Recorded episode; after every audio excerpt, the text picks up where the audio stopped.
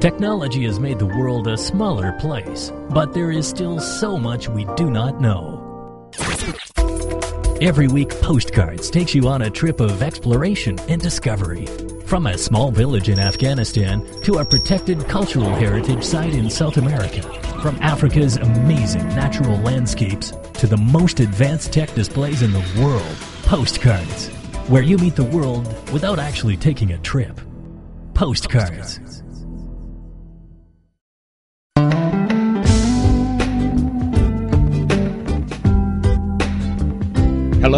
welcome to Postcards, a show which takes you across borders without actually leaving home. I'm Wen Jie.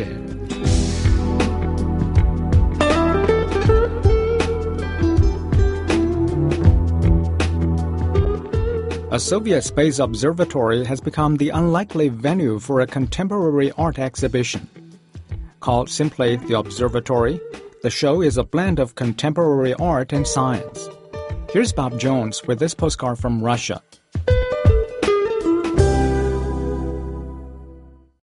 High in the mountains of Russia's North Caucasus, the Special Astrophysical Observatory in Nizhny Arkhyz houses what was the world's largest space telescope when it opened in 1971. It was the result of an ambitious program to put Soviet astronomers ahead in the race to see into outer space. Fifty years on, Soviet science no longer has the prestige or funding it once enjoyed, and the observatory's six metre model is now dwarfed by telescopes like the Hubble Space Telescope. But the centre is still working, and despite its changing fortunes, it opened its doors recently to an international art project called simply the Observatory. Artists from Russia and Austria were given open access to the formerly secret installation and created works reflecting their views of life, history, and the cosmos, as seen from this remote valley in Russia's Karachay-Cherkessia Republic. Russian photographer Yuri Palmin focused on the science village built in the 70s. In those days, the scientific elite were eager to live in Nizhny Arkhyz, bringing their families to a purpose-built town with its own laboratories, schools, sports facilities, and shops.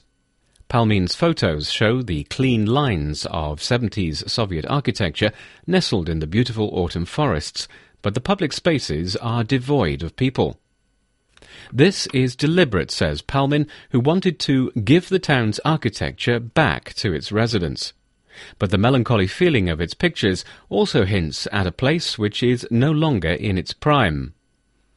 The population is declining. Today there are roughly 800 people, of whom 100 are working scientists, down by a third since its heyday in the 80s and early 90s. But its young people are not returning, and the observatory is now struggling to recruit and hold on to talent.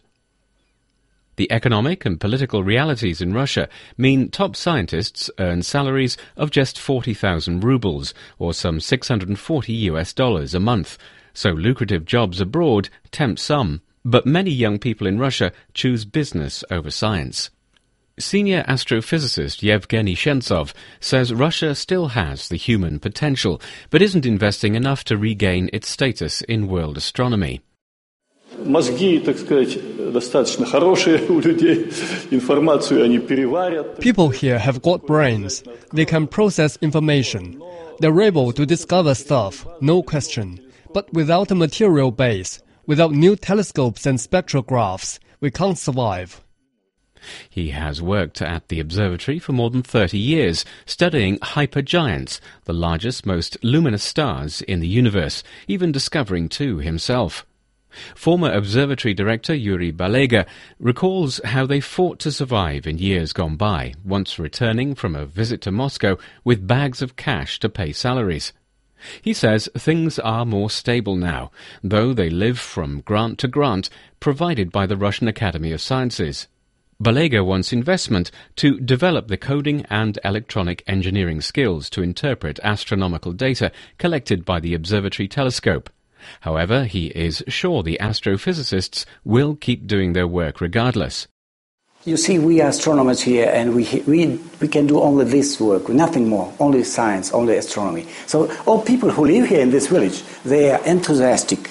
They are slightly crazy with their science, and they, uh, because of their activity and their fanatic uh, tendency to observe, to study universe, to study stars and galaxies. Only because of that we are still alive and we can continue. This enthusiasm is evident when talking to 31 year old Alexander Moskvin, a specialist in gamma bursts and the drummer of the observatory's rock band.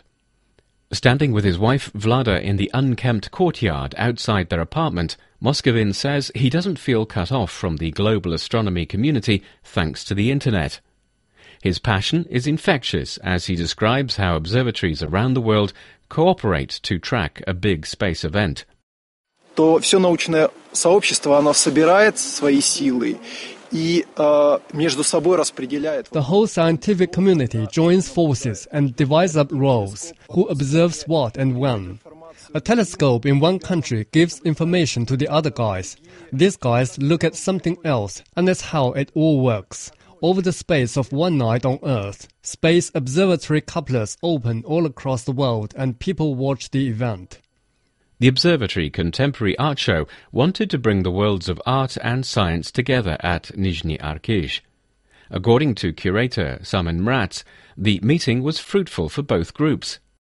Here is uh, happening fundamental science. So it's not something that is you, you, you could immediately understand, and so people are in this, uh, in this, in this, in their scientific world, and the artists they are actually in a completely different also possibly isolated world, wherever they are working. And I think it was a very interesting uh, experiment to bring these two worlds together here.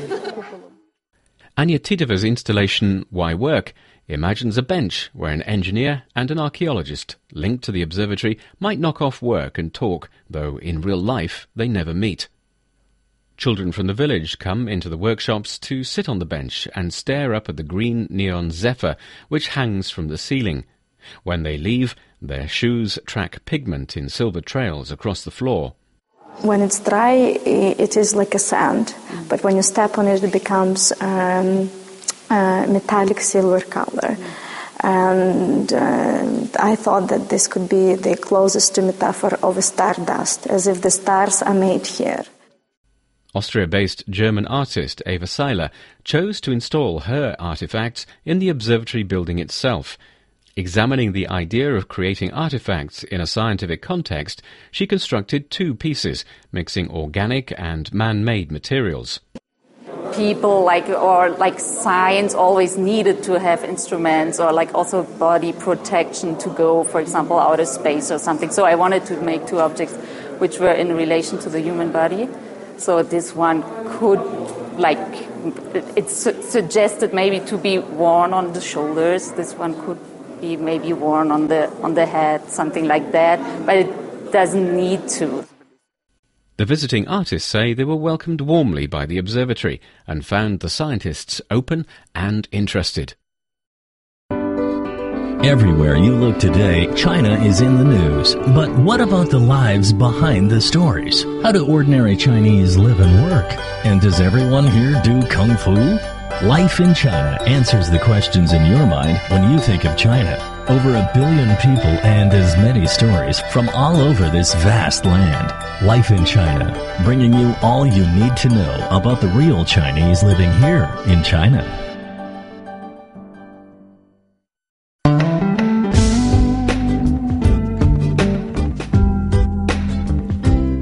Listening to Postcards, a weekly program on events and life stories taking place in different parts of the world. You can listen to our show at newsplusradio.cn. Forget catalogs and showrooms. A new VR experience at Sweden's IKEA Museum is allowing visitors to explore kitchen spaces in another reality. It points towards a probable future application for the fast developing tech, which allows customers to digitally tailor their ideal home environments in a virtual world. Here's Stories 1 with this postcard from Sweden. Something's cooking in Älmhult, Sweden. At the recently opened IKEA museum, visitors are exploring new kitchen creations in another reality. The newly installed virtual reality room allows tech fans to stroll around the kitchen, fry up some meatballs, and even tidy up afterwards. They can also change the kitchen's colors and their own perspective. Raphael Bartke is from IKEA Museum. Every visitor who comes in here gets the possibility to dive into the virtual reality of this kitchen module. You can fry your meatballs, you can open and close drawers, you can interact in the kitchen, you can be in different heights, you can be a cat very low down to the ground, like am I, and you can also be very tall, two meters. It's achieved using HTC's Vive virtual reality headset and controllers. The motion sensitive technology gives visitors real world movement rather than being stuck motionless in one location. It allows headset wearers to digitally explore certain virtual locations, in this case, easily gouging the length, width, and size of various kitchen cabinets. For a visitor, in this case, for us, it is a perfect possibility to actually showcase what a dream kitchen could look like, which functionality you have. So it is a perfect showcase to be in a new world. Aside from a fun high-tech experience for visitors, this technology also points towards a probable future application for VR in retail environments such as IKEA's. Limitless virtual environments mean customers can digitally customize and fine-tune their dream kitchen, lounge, or bedroom then experience it through a set of VR goggles. It's certainly an upgrade on simple paper catalogs. IKEA has been using 3D technology in its works since 2005. In one application, customers adjust the color, materials, and lighting on a piece of furniture in a living room. They're then able to buy it straight away on site. One future possibility of virtual reality could be that you have um, an, an, kitchen planner, which you then, when you have your dream kitchen assembled on the computer, you put the goggles on and you can be in that space straight away to experience the room inside. Technology expert Thomas Djursing from Denmark based technology website Ingeniøren says virtual reality is being used in a variety of retail applications. You've already seen it in hair salons, for instance, where you, where you where you can see how would you look like if you if you had this hair hair colored or if you had this this length of hair.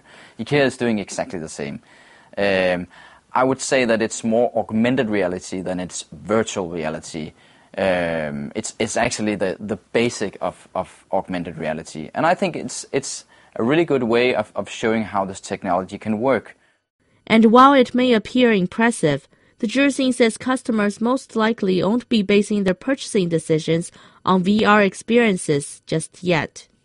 And I could easily imagine that the, that the, the glasses will be will be on display in the stores and you can put them on, but you will find it funny and interesting.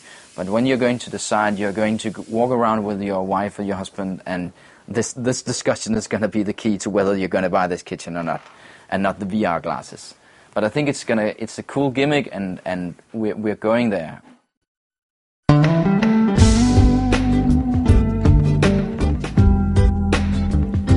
You're listening to Postcards, a weekly program on events and life stories taking place in different parts of the world. You can listen to our show at newsplusradio.cn.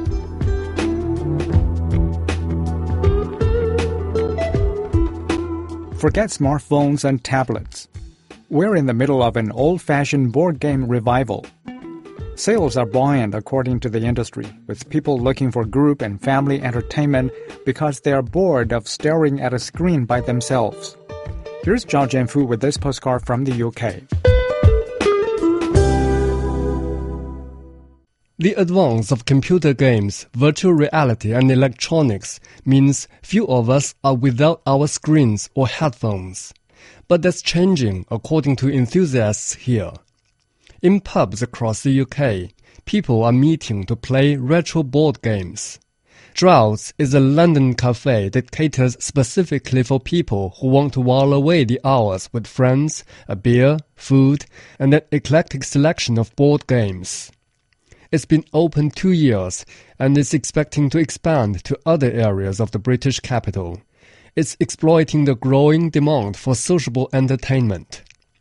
According to industry analysts Euromonitor International, the value of the global market for board games will soon reach 9.4 billion US dollars. Russell Chapman, Draughts events supervisor. Most people in their childhood played games, board games when they were younger. So you've got the classics like Monopoly, Scrabble, you know, Jenga. So we have those games here. So a big reason for people coming here is um, it's a bit quirky. Obviously, people hear, oh, board game cafe, what's that? And then they start thinking, oh, those games that they played when they were younger. So they come here and they can, they can play all those games. Chapman says, although classics like Scrabble and Monopoly are frequently played, there's also a lot of interest in the new breed of craft games. But then we have another side to the cafe where we have all of the games that people would probably never have heard of before. So a little bit more strategic, a little bit more fun, quirky. And so we have people who come here to play those games. Um, and especially people who, you know, at home probably don't have a lot of games at their own, you know, in their own homes. So they will come here because we have 700. Board games have been central to social interaction and entertainment throughout the ages. This is Senet, one of the oldest known games. According to historians, it was widely played in ancient Egypt. This one is part of an exhibition of board games through the centuries at the Museum of Childhood in London. Draughts was developed long after chess, the original war game where kings and queens lead their armies to fight to the death. Snakes and Ladders is one of the most common race games, which originated in India in the 13th century. It began as an adult game full of moral overtones, but by the time it arrived in the West, it had become a children's game. This exhibition was curated by Catherine Howe, the museum's manager. The oldest game that we, have got in the exhibition is, is the game of Senet from ancient Egypt, and we know that goes back to at least 3000 BC. Um, and this was a game that was played by everybody. It was probably just a simple race game. We're not actually sure of the rules, but a simple race game. And in fact, a lot of early games and a lot of games that people still like to play today are just simple race games, and that's the idea. It's the competitiveness, isn't it? That, that you know, that, that's how you win. This is Go Chess another ancient game which originated in China. Though it's based on the very simple idea of blocking off your opponent counters with your own, the potential variations are so complex that until recently it was not possible to program a computer to play it. Howe says the heyday of board games began at the start of the 20th century, when new manufacturing techniques allowed the mass production of games you know, companies were able to churn out, you know, cheap, cheap, cheap games basically. Um, uh, people, you know, were, were, were, looking for things to do. They had more, more time on their hands, more leisure time, um, and so this all this combined in, in, in, into this, you know, explosion really of, of board game playing that happened. It was about this time that the original game of Monopoly, then called Landlords, appeared. I regard there as being four modern classics, and that's Cluedo, Scrabble, Trivial Pursuit, and top of the heap Monopoly. A lot of it is, is marketing, I think. They're very, very clever marketing by Parker Brothers. I mean, the game itself is much older than, than when the Parker Brothers produced it first in the 1930s. So it, it dates back to the early 20th century to a game called the Landlord's Game, um, which was actually designed to teach the evils of taxation. Um, and of course, the game then becomes a completely capitalist thing that everybody wants to win as much money as possible. As the winter nights draw in, Draughts Board Game Cafe begins to fill with people selecting games for the evening. There are 700 to choose from here. It kind of takes away part of you know what made socializing fun when you're kind of constantly checking technology, and so there's kind of like this sort of rebellion. I feel like against digital gaming, digital technology, and that's why board games are perfect because they offer like full-on interaction with people, people that you know, friends, and also it's fun. You know, the whole point of board games is that they're fun. Howe doesn't believe these games will ever replace the constantly developing electronic games. It's not exactly a, a kind of a, you know, a, an antidote to, to, to, to, video games because they're still popular as well. But people, are, are, they're rediscovering that sort of face-to-face interaction. A chance to hear what's new in China with local news, topical reports, lighthearted stories, and travel. It's China Horizons. Check out the changes sweeping China's provinces and explore the fascinating natural and man-made beauty of this ancient country, plus the culture, customs, and history of the nation's 55 minority groups. It's China Horizons.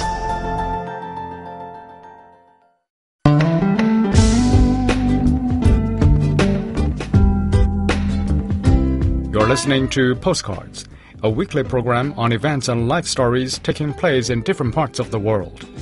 You can listen to our show at newsplusradio.cn.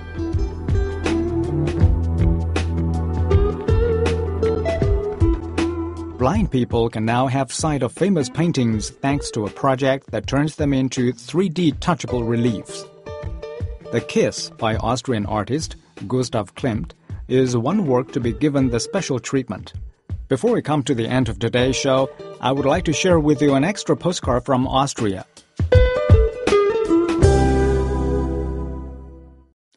The Kiss by Gustav Klimt is probably the most famous painting in Vienna.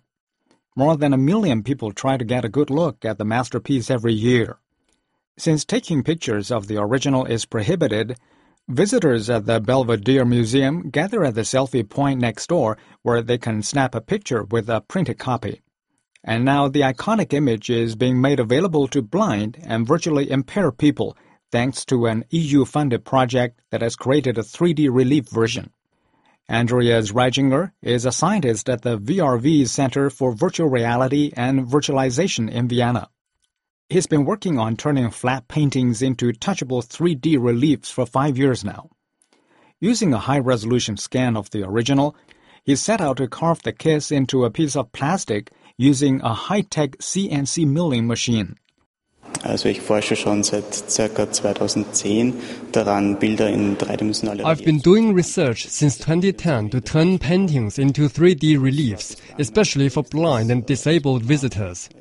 The Kiss so far was my most difficult exhibit. There were very figurative and physical parts. And on the other hand, there were these very flat and ornamental areas. It was important to find a good trade-off here that carves out the plastic parts in a three-dimensional manner. One of the first blind people to experience the tactile version of the painting is Dominika Radic. She lost her eyesight at the age of four due to an aroma allergy. She says touching the relief recreates Klimt's image in her mind's eye, even down to the gilded surface. Es ist irgendwie rund. Es ist, es ist so um, umschlungen. Um it's somehow round. It's entangled. You can feel it. It comes with it. And in many places, it's so smooth. And then I think to myself, it probably shines too. I can't see it, but that's what I think. It pretty much incites the imagination. You have to say it. It's so lots of gold. It comes through. The Belvedere Museum, in partnership with the EU-funded AMBAVis project, or Access to Museums for Blind and Virtually Impaired People, is now planning to provide an interactive audio guide for blind people. A set of cameras and sensors will be used to make sure that the part of the relief that's being touched at any given moment will get explained. This phase of the project is still under development.